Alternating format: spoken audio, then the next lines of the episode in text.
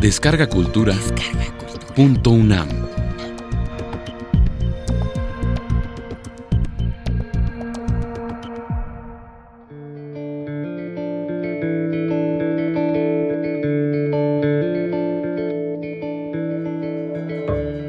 Cuento chino. Silvia Molina.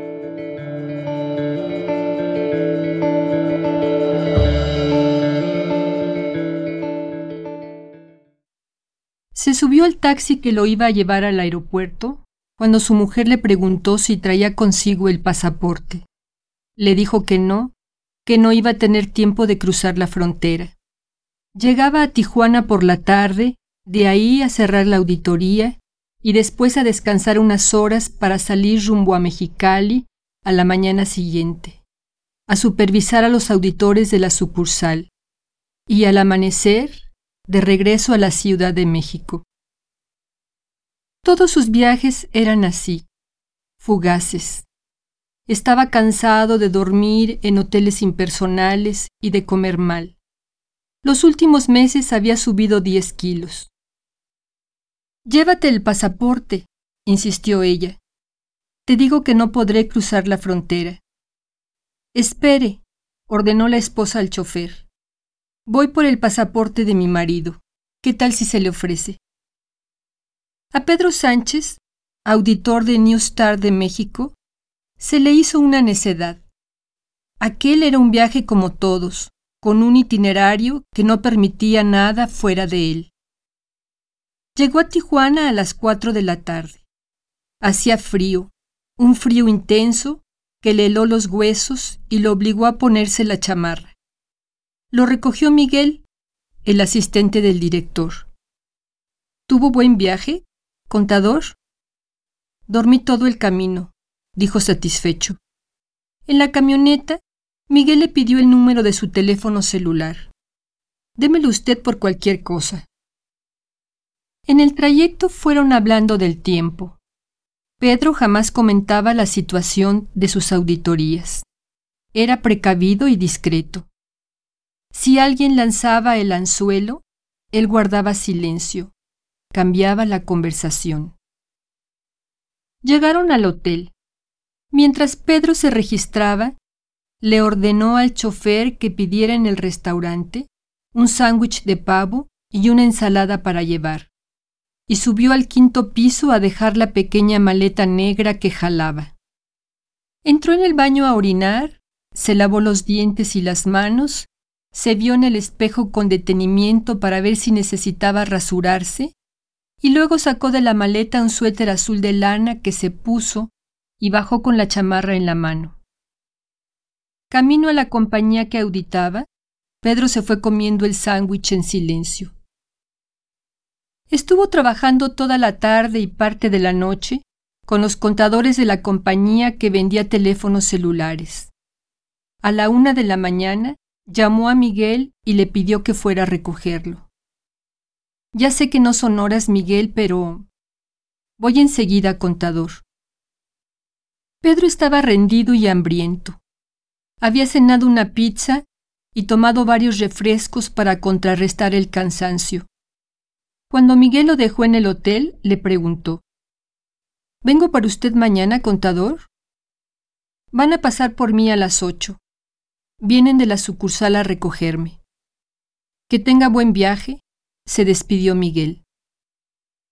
Antes de dormir, Pedro pasó al centro de negocios del hotel y envió por fax a su director en México el resultado de la auditoría. Escaneó los papeles, los envió a su propia cuenta de correo electrónico y enseguida los destruyó.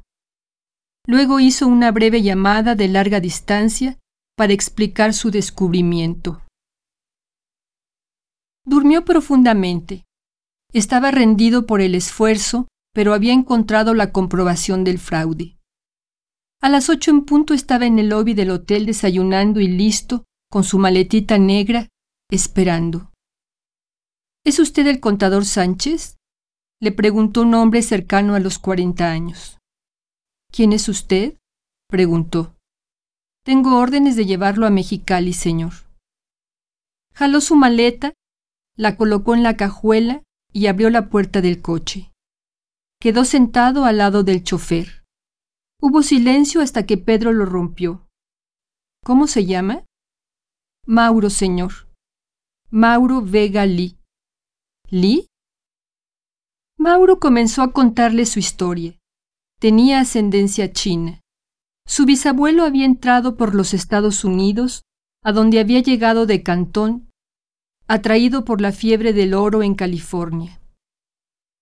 Invitados los culis por Porfirio Díaz a colonizar el país, llegó a Mexicali junto con otros compatriotas que habían sufrido la discriminación de los americanos y los europeos que trabajaban en las minas. El bisabuelo, campesino de tradición confucionista, había salido de Cantón huyendo del maltrato de los ingleses que favorecían el cultivo del opio, y al llegar a Mexicali se dedicó al cultivo del algodón, y con lo ahorrado puso una mercería. Los chinos de Mexicali se habían multiplicado como conejos y vivían escondidos en las trastiendas, las mujeres sobre todo. Su padre, un empleado del ayuntamiento, jugando fútbol, había volado la pelota sobre la barda de la familia Lee. Montó para ver dónde había caído y descubrió a unas chinitas lavando ropa.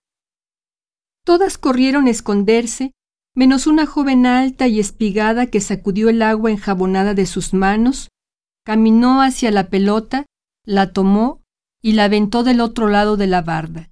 Casi no hablaba español. Era cierto, Mauro tenía los ojos ligeramente jalados, además de aquel color amarillento matizado por el sol. Tomaron la carretera. A poco rato, las montañas de la Rumorosa los recibieron imponentes. Pedro admiraba aquel paisaje desértico, las montañas de piedra, los picos, los colores cobrizos de las rocas. El viento era tan fuerte que intentaba mover el coche. Pedro Sánchez iba escuchando la historia de los chinos en Baja California mientras disfrutaba el panorama hasta que de pronto sonó su celular. ¿Contador Sánchez? ¿Quién habla? Miguel Contador. ¿Dónde está? En la carretera, dijo. Camino a Mexicali. Hubo un silencio. ¿Miguel? En el hotel está la camioneta que fue a recogerlo, contador. ¿Con quién anda? No se asustó. El hombre a su lado no parecía un secuestrador, y su historia era, más que un cuento, vivida. Mauro conocía bien los laberintos del contrabando humano, los chinos que heredaban los pasaportes y los papeles, los que nunca habían aprendido una palabra de español lo escurridizo de los hombres. Estoy con Mauro, respondió. ¿Mauro? Mauro Vega de los chinos Lee de Mexicali. Un momento, contador. No cuelgue, dijo la voz inquieta de Miguel. Pedro sabía que Miguel estaba verificando si el nombre del chino que iba a su lado era conocido pensó en el fraude que había detectado y un ligero escalofrío le recorrió el cuerpo. No hay ningún Vega en la sucursal y mucho menos un Lee. Los Lee no son de Mexicali, contador. Hubo otro largo silencio. La carretera a Mexicali está cerrada por una tormenta de nieve, contador. No puede ser. Por ella vamos. ¿Qué pasa? preguntó el conductor. Piensan que me trae secuestrado, respondió con naturalidad. Mauro Vega Lee no se inmutó, ni sonrió, ni puso un gesto de seriedad. Siguió concentrado en el volante. Miguel insistió. La carretera de la Rumorosa está cerrada por tormenta de nieve. ¿Entiende? Así que no va por la Rumorosa. Le repito que la camioneta que mandaron de Mexicali por usted está esperándolo en el hotel. Al no encontrarlo, llamaron a la dirección porque pensaron que andaba conmigo. Me mandó el director al hotel a ver qué pasaba. Se volvió hacia Mauro y por un momento dudó pero le soltó de golpe. ¿Me trae secuestrado, Mauro? Dicen que la carretera a Mexicali está cerrada por una tormenta de nieve. Por toda respuesta, Pedro escuchó. Venimos por ella. Venimos por la rumorosa, insistió al teléfono. ¿No se ve un letrero por ahí, contador? ¿Un anuncio? ¿Algo que nos sirva para ubicarlo? En realidad, ya lo había estado buscando porque le acababa de despertar el miedo. De pronto se dio cuenta que el chino Lee no había contestado completa su pregunta. No, no hay ningún letrero. Voy a colgar, y si ve algún letrero me llama. Volvió la conversación de los chinos para aparentar tranquilidad. Los chinos encerrados, una enfermera cómplice que se internaba por las colonias marginales por casas secretas para atender a los enfermos llegados de contrabando. Ningún letrero en la carretera. Ninguna seña de tormenta de nieve. Ninguna. Habían pasado quince minutos y decidió marcarle a Miguel cuando sonó el teléfono. ¿Vio algo, contador? Nada. Pues ya investigamos la noticia en la radio y efectivamente la carretera está cerrada por la tormenta de nieve. Pedro Sánchez guardó silencio, pero de pronto unos delicados copos de nieve empezaron a caer. Está nevando, Miguel. Descansó. Buena señal, contador. Le llamo en un rato. No habían pasado ni cinco minutos cuando llegaron a un punto en que la carretera estaba efectivamente cerrada. Entonces el chino Lee le preguntó si traía consigo el pasaporte para cruzar por Tecate y el contador Sánchez recordó la insistencia de su mujer. Apenas dieron vuelta, el chino Lee sacó su teléfono celular y marcó un número.